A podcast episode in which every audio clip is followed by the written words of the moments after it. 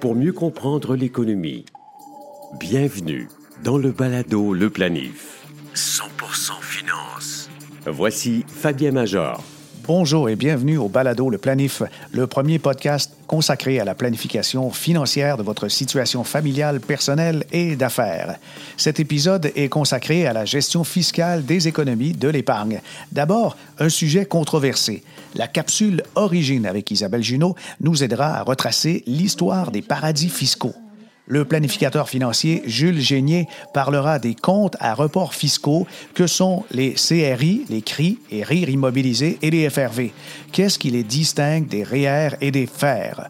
Aussi, je vais vous expliquer comment un particulier ou encore un entrepreneur peut, en toute légalité, diminuer sensiblement sa facture fiscale issue des rendements de ses placements hors REER et CELI.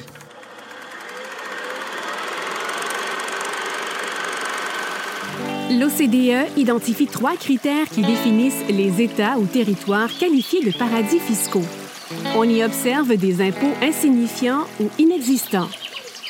Il y a absence de transparence sur le régime fiscal et aucun échange possible de renseignements fiscaux avec d'autres États. Déjà à l'époque de la Grèce antique, il y a des milliers d'années de cela, des marchands signaient des accords en des lieux secrets afin d'échapper aux impôts. On se rencontrait loin des côtes, d'où l'expression offshore. À la fin des années 1880, ce sont des avocats d'affaires new-yorkais qui réussirent à convaincre les gouverneurs du New Jersey et du Delaware d'attirer les sièges sociaux de nombreuses multinationales en limitant ou en annulant carrément les impôts des entreprises. Selon l'auteur Alain Deneau, l'histoire des paradis fiscaux est étroitement liée à l'industrie financière canadienne. Dans les années 1960, les lobbyistes canadiens ont permis à certains petits États des Antilles de signer des accords annulant la double imposition. Parmi les signataires, on retrouve les îles Caïmans, les Bahamas, les Bermudes, Trinité et Tobago, et les îles Turques et Caïques. Les paradis fiscaux sont donc devenus un élément essentiel de la stratégie fiscale des sociétés internationales.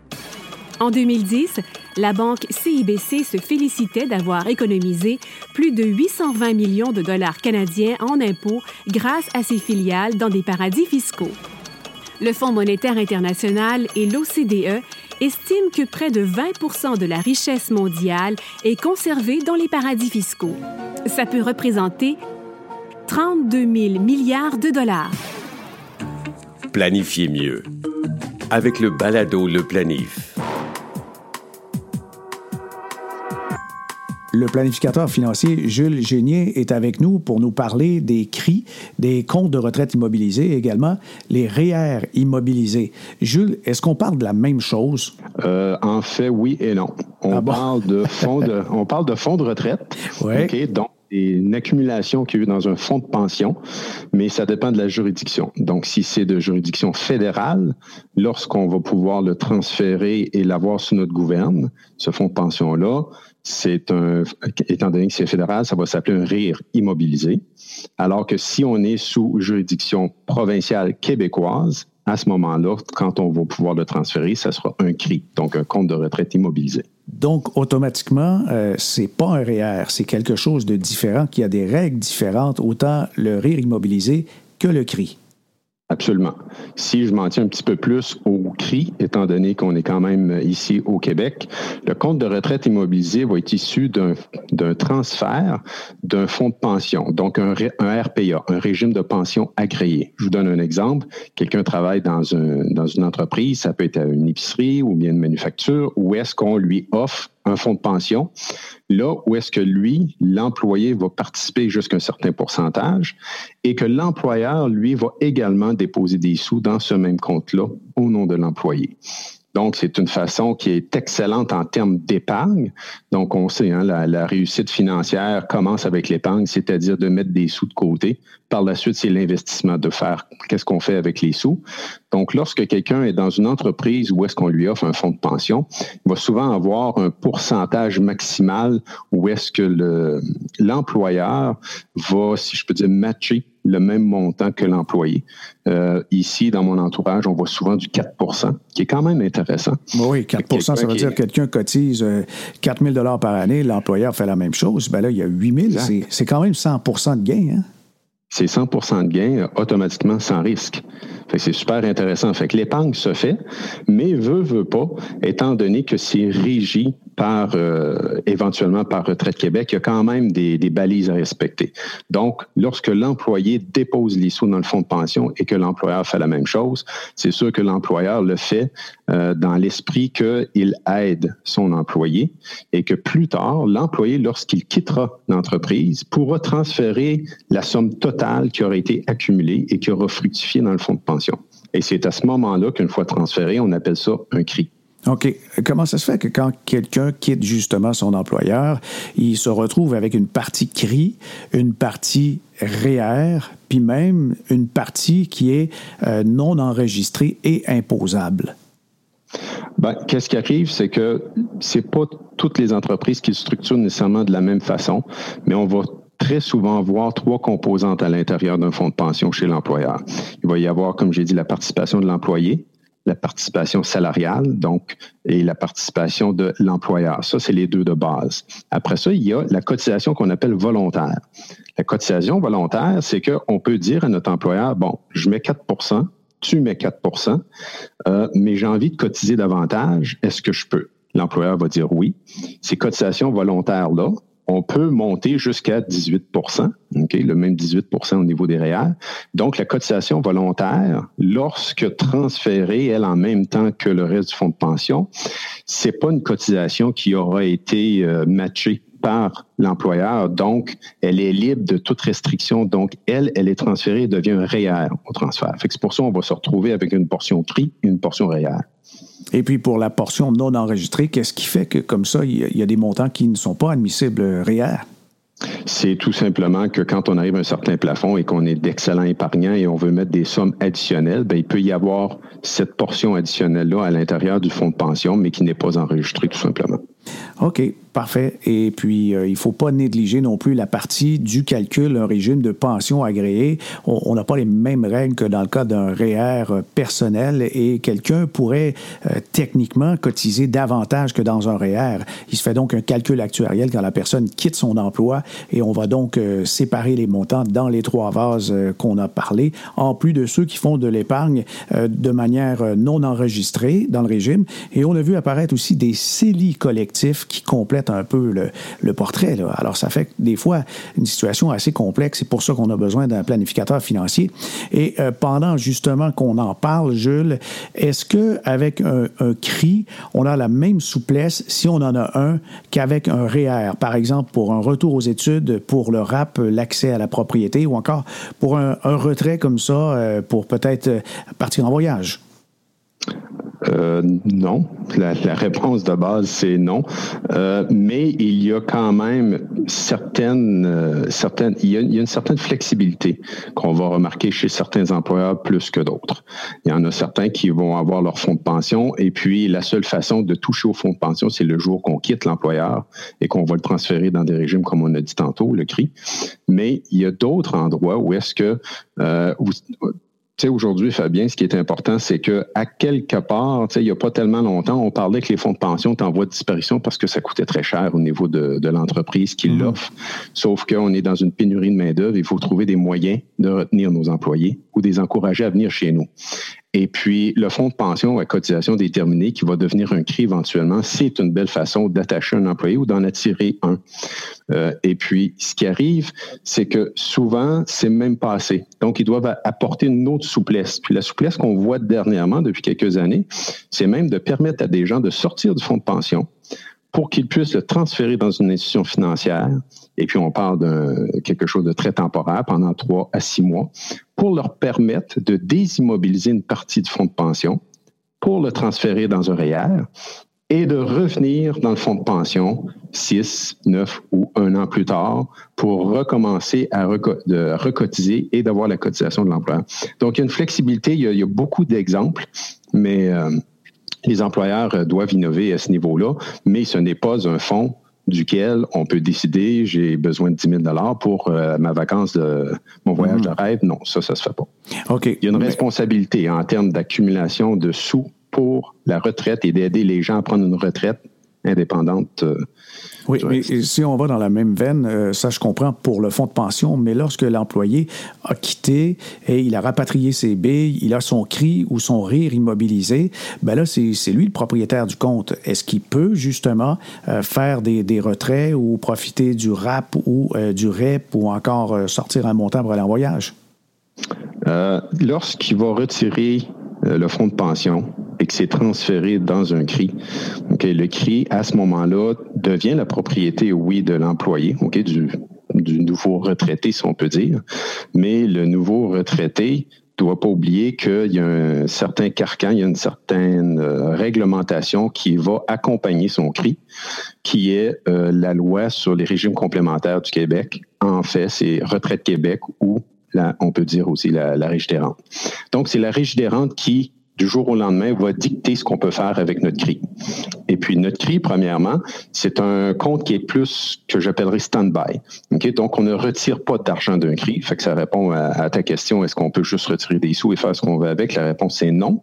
Et puis, le jour qu'on a besoin des sous du CRI, on doit le transformer. On le transforme dans ce qu'on appelle un FRV, un fonds de revenus viagé. Et à ce moment-là, il y a des particularités à savoir qu'est-ce qu'on peut faire et il y a des minimums, des maximums et tout est question d'âge également. OK. Alors, la grosse différence, quand un, un, REER arrive dans une période où on prend notre retraite, euh, ça peut être avant ou au maximum à 71 ans, le REER devient un FER et dans le cas du CRI, du RIR immobilisé, ça, ça devient un FRV, si j'ai bien compris, et c'est assorti de règles. Avec un, un FER, j'ai, j'ai pas de plafond, je pourrais retirer les montants que je veux, dépendamment aussi des produits, ce sont les règles du produit, mais le régime, lui, n'a pas de contraintes, mais il y a des contraintes avec le FRV. Oui, tout à fait. Le FRV, la façon que ça fonctionne, c'est qu'il y a des tranches d'âge qu'on doit respecter, ben, qui vont nous obliger à respecter certains règlements. Et puis la tranche d'âge qui est la plus importante, si je peux dire, c'est entre c'est 54 à 65. Entre 54 à 65, j'ai droit à une rente qu'on appelle le revenu temporaire, qui nous permet d'aller chercher d'aller chercher un petit peu plus de sous à l'intérieur du FRV qu'on le faisait autrefois. Autrefois, on n'avait que le revenu viager. Fait qu'il y a deux sources de revenus qu'on peut aller chercher dans un FRV. Le revenu viager, voulant dire à vie, et le mhm. revenu temporaire. Bon, le revenu viager, à la base, c'est un, il y, a, un minimum et un maximum. Mais le revenu temporaire, c'est lorsqu'on est à l'intérieur de cette tranche d'âge-là, donc au maximum de 65 ans. Et euh, ce montant-là, à la base, c'est 40% du MGA. Donc, pas être trop technique, mais 40% du MGA, le maximum des gains admissibles. Pour vous donner un exemple, en 2020, c'est 23 480. Okay? Ça représente 40% du euh, MGA qui est déterminé. on voit Retraite Québec qui publie ça même à chaque année. Exactement ça. Donc, on sait de base que le revenu temporaire que je peux aller chercher entre 54 et 65 annuellement, c'est 23 480. Et à ça, il y aura un ajustement sur le revenu viager qui va me faire un montant total revenu viager plus revenu temporaire qui souvent peut osciller entre 27, 28 et même 30 000 par année. Ce qui fait en sorte qu'avant l'âge de 65 ans, on peut faire des ponctions beaucoup plus importantes à l'intérieur d'un euh, CRI, mm-hmm. c'est-à-dire un CRI qui a été transformé en FRV, qui, à quelque part, euh, va venir ressembler à un RIR parce que je vois pas trop trop de retraités aller chercher des 100 000 par année dans leur rire, de toute façon. Fait que, aller chercher un 27, 28 000 par année. d'accumuler même plus qu'un demi-million dans un ben on voit pas ça souvent. Exactement. Donc, c'est une flexibilité qui a été apportée au niveau des FRV avec le temps, qui rend le tout beaucoup plus flexible avant l'âge de 65 ans. Je veux euh, discuter avec toi maintenant d'un fait qui est souvent mis à l'attention des gens, du fait qu'il serait possible de euh, désimmobiliser son régime quand c'est immobilisé, par exemple un rire immobilisé, et on en désimmobilise une partie et ça devient un REER. Est-ce exact? Oui. faut faire attention parce qu'il y a deux choses avec un, CRI. Le CRI, rappelez-vous, si je veux retirer des sous, je le transforme en FRV. Mais quand je le transforme en FRV, je peux faire autre chose également. Bon, il y a deux choses. Il y a décaissement et désenregistrement. Euh, c'est-à-dire décaissement qui est comme j'encaisse les sous. dans ce sens-là. OK? Et puis, je vais dire, au lieu des enregistrements, la désimmobilisation. D'accord. Donc, la désimmobilisation, c'est que je n'encaisse pas les sous. OK? Je ne les prends pas pour vivre, je ne m'impose pas dessus non plus, mais je les désimmobilise, fait que j'enlève le carcan réglementaire d'autour d'une certaine somme qui que je vais transférer, que je vais transférer tout simplement dans le réel. Donc, il y a une, réglementation qui va être calculée. On peut même le faire à partir de, de, certains sites qui nous sont fournis par la Régie des rentes, qui rendent le tout beaucoup plus facile. Donc, c'est des calculs qui se font à partir d'un minimum maximum. Donc, il faut prendre le CRI, on le transforme dans un FRV, on utilise le calcul pour voir quelle portion je peux désimmobiliser. Et la portion que je peux désimmobiliser, je la fais transférer dans mon REER. Une fois que ça c'est fait, je dois prendre mon FRV et le retransformer dans un CRI. Et annuellement, je peux faire cette stratégie-là. Donc, ça se fait lorsque j'ai, faut pas oublier, j'ai possession de mon fonds de pension. Je ne mhm. suis plus chez mon employeur probablement. Donc, j'ai pris possession de mon fonds de pension, c'est un cri, je le transforme, je désimmobilise, ensuite je le retransforme. Donc, c'est bon dans les années où est-ce que peut-être je ne veux pas plus de revenus imposables, mais que je veux m'assurer de désimmobiliser le maximum des sous avant l'âge de 65 ans, parce que passé 65 ans, c'est là que tout s'immobilise. Avant de dire que ça se fait, il faut vérifier aussi si c'est un statut, le régime a un statut fédéral ou provincial, parce que ça ne s'applique pas dans les deux. Non. Au fédéral, ça ne fonctionne pas de la même façon. Euh, donner un exemple, une, une règle qui existe, c'est qu'au fédéral, euh, au lieu d'avoir cette option-là de façon annuelle, euh, si je ne m'abuse, au fédéral, c'est à 65 ans, c'est une fois et on peut désimmobiliser 50% de la valeur du régime et ça s'arrête là. Mm-hmm. OK. Puis ça dépend des provinces, parce qu'il y a des provinces qui ne l'acceptent mm-hmm. pas, là. Oui, exactement. Il y a des provinces qui ont un moule très semblable au Québec. Il y en a d'autres provinces, comme l'Ontario, que ça ressemble beaucoup plus au fédéral. Donc, ça dépend vraiment où est-ce qu'on est. OK? Alors, c'est à vérifier avec son planificateur, puis de s'assurer aussi quel est euh, le, statut du régime comme tel, s'il est fédéral, provincial et de quelle province, etc. Parce que c'est vraiment complexe. Il y, a, vraiment beaucoup, euh, beaucoup de détails à surveiller, mais c'est la prolongation, il faut le rappeler, c'est la prolongation du fonds de pension qu'on avait précédemment avant de devenir finalement euh, son, son, détenteur et celui qui peut être un peu l'administrateur. De ton côté, mm-hmm. Jules, quand tu as des clients qui transfère avec toi le régime, ça devient un cri ou un rire immobilisé. Est-ce que les investissements sont exactement les mêmes que dans le REER? J'oserais dire, Fabien, que ça dépend du temps qu'on en a de nous, premièrement. OK c'est pareil comme REER, c'est dans, ça rentre dans le cadre d'un plan financier, d'une planification de revenus de retraite. Il faut jamais l'oublier, c'est un tout.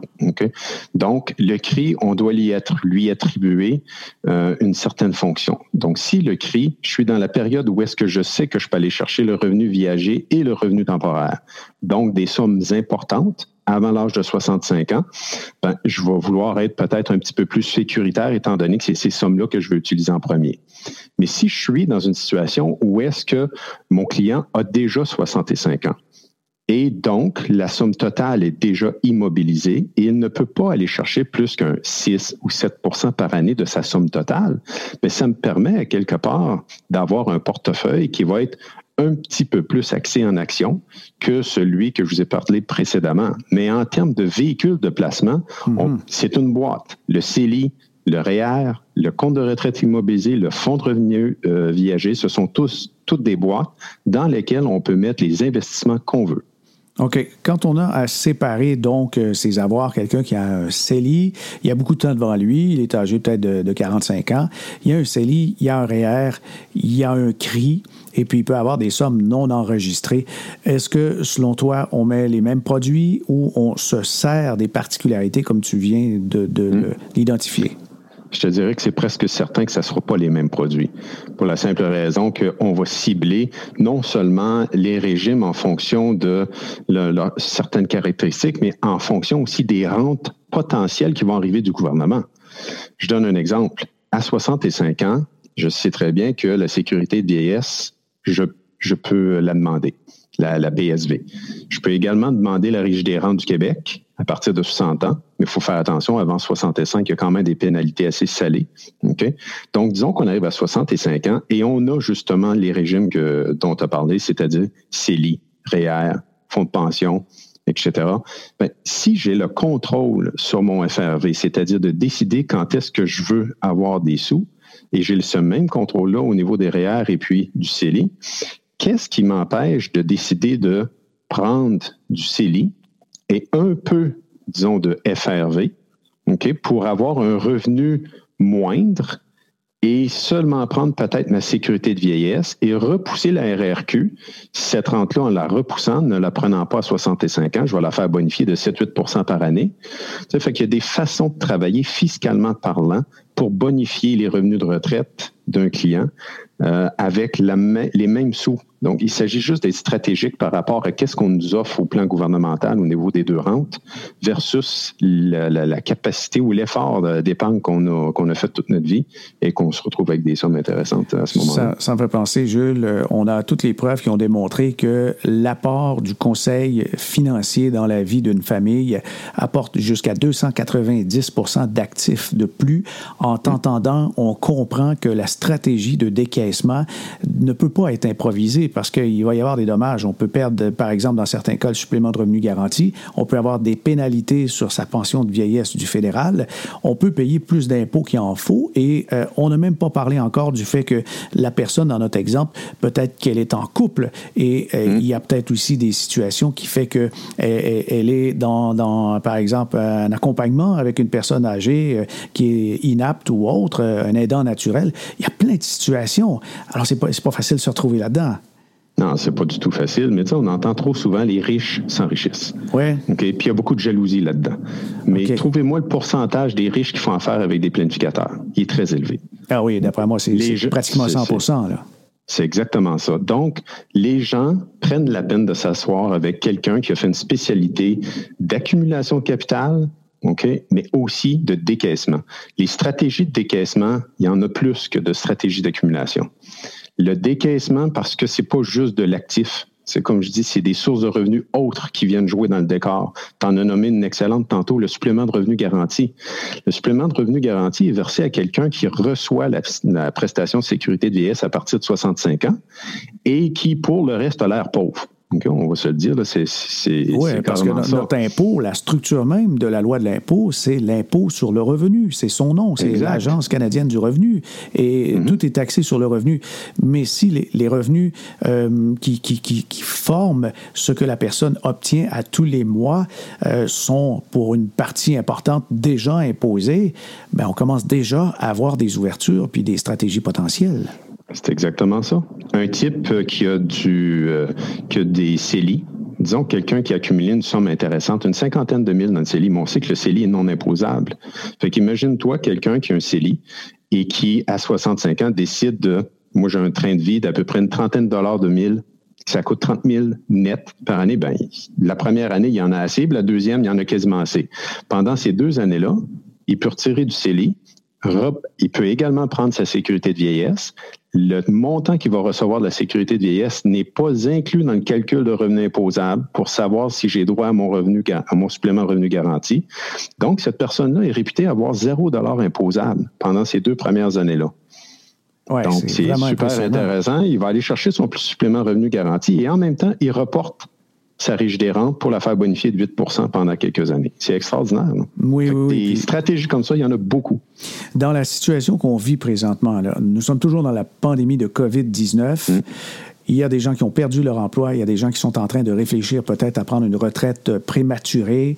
Euh, on, vient de trouver des capitaux qui n'existaient pas avec des stratégies de retrait comme ça. Ça peut nous permettre de gâter nos proches, de les aider en remboursant des dettes euh, passées. Par exemple, ces montants qu'on n'avait pas imaginés qui existent maintenant, qui sont en dollars sonnants, peuvent servir à être cotisés dans les régimes épargne-études des petits-enfants. Finalement, c'est des vases communicants la planification financière. Ah, tout à fait. On s'ennuie pas, Fabien, tu le sais. Hein. Il y a beaucoup de stratégies, que ce soit avec les, les, les, moins jeunes, les jeunes et les plus jeunes. Je veux dire, il y a, toujours des stratégies et ce qui est, ce qui est euh, extraordinaire dans notre domaine, c'est que chaque situation est unique. Oui, il y en a beaucoup qui se ressemblent, mais elle est unique parce que même si euh, la fiscalité peut se ressembler, le tempérament de la personne n'est peut-être pas la même chose.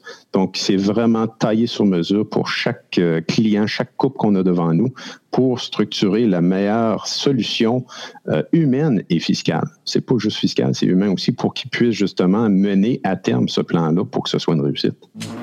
Balado, le planif. Fiscalité.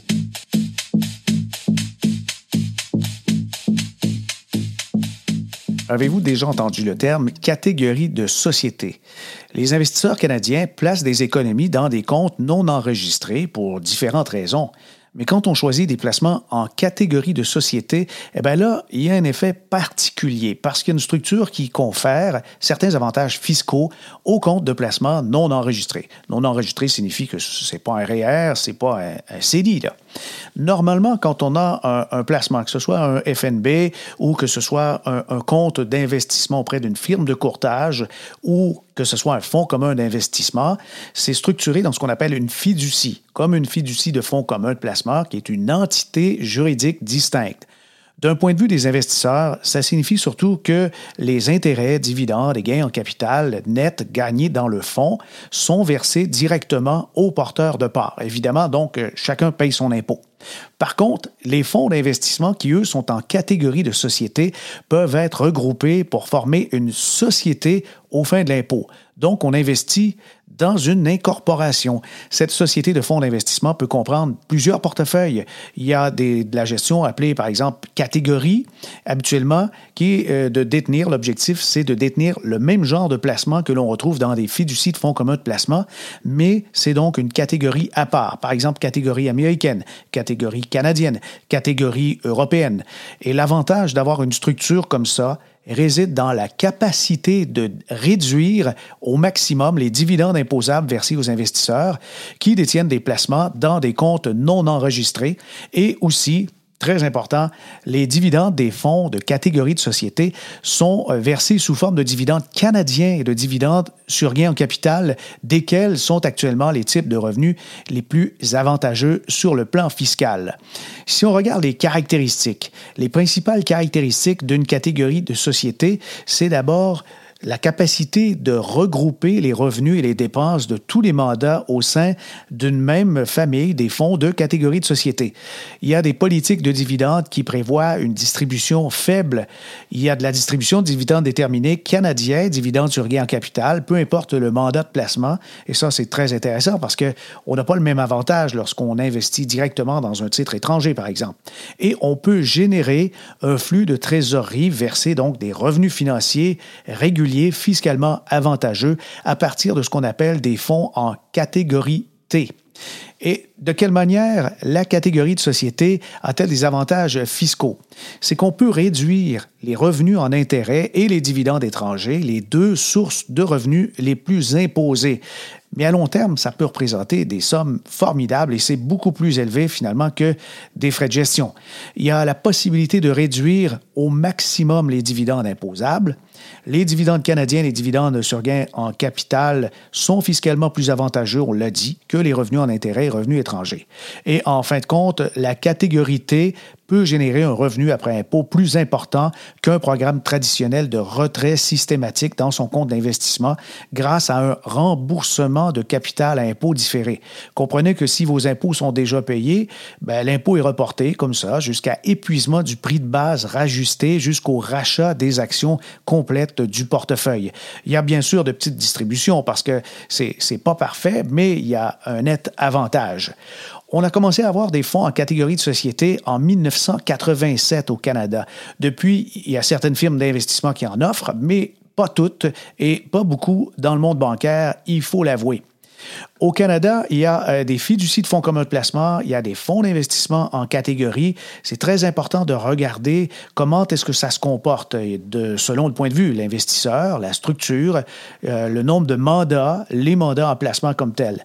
Dans la catégorie de société, l'investisseur est un actionnaire. Dans le cas d'une fiducie, on va parler d'un porteur de parts. Une fiducie, c'est aussi bien sûr le détenteur d'un FNV, un FNB. Dans la structure, une catégorie de société est régie par les lois provinciales ou fédérales sur les sociétés et par ses statuts constitutifs. Mais dans le cas d'un fonds traditionnel, c'est régi par un acte de fiducie. Une société en catégorie de société peut comporter plusieurs fonds représentés par différentes catégories d'actions, et c'est pour ça qu'il y a plusieurs mandats. Mais dans le cas de la fiducie, chaque fonds unique est une fiducie propre en soi. Et finalement, en ce qui a trait au mandat de placement, ben, il y a une gamme de mandats qui sont offerts euh, à l'intérieur de la structure de société. Puis, dans le cas des fiducies de placement, ben, il y a un seul mandat par fiducie. Ça, c'est très important de le mentionner. Alors, quand on recherche une façon de réduire légalement ses impôts sur investissement, c'est intéressant de se pencher vers les catégories de sociétés disponibles sur le marché parce que la différence peut être significative. Ça peut euh, dans bien des cas, diminuer votre impact fiscal de moitié. Oui, on, devrait. Vous souhaitez entendre d'autres épisodes de ce podcast? Rendez-vous sur la page baladoleplanif.com. Il y en a des dizaines de segments qui traitent également des grandes catégories sous la coupe de la planification financière. N'oubliez pas de nous contacter pour nous recommander des invités ou des sujets. Écrivez à fmajor.assante.com. Le balado Le Planif est aussi disponible sur les applications mobiles de Google, Apple Podcasts, Stitcher et Spotify. Ici Fabien Major. À bientôt.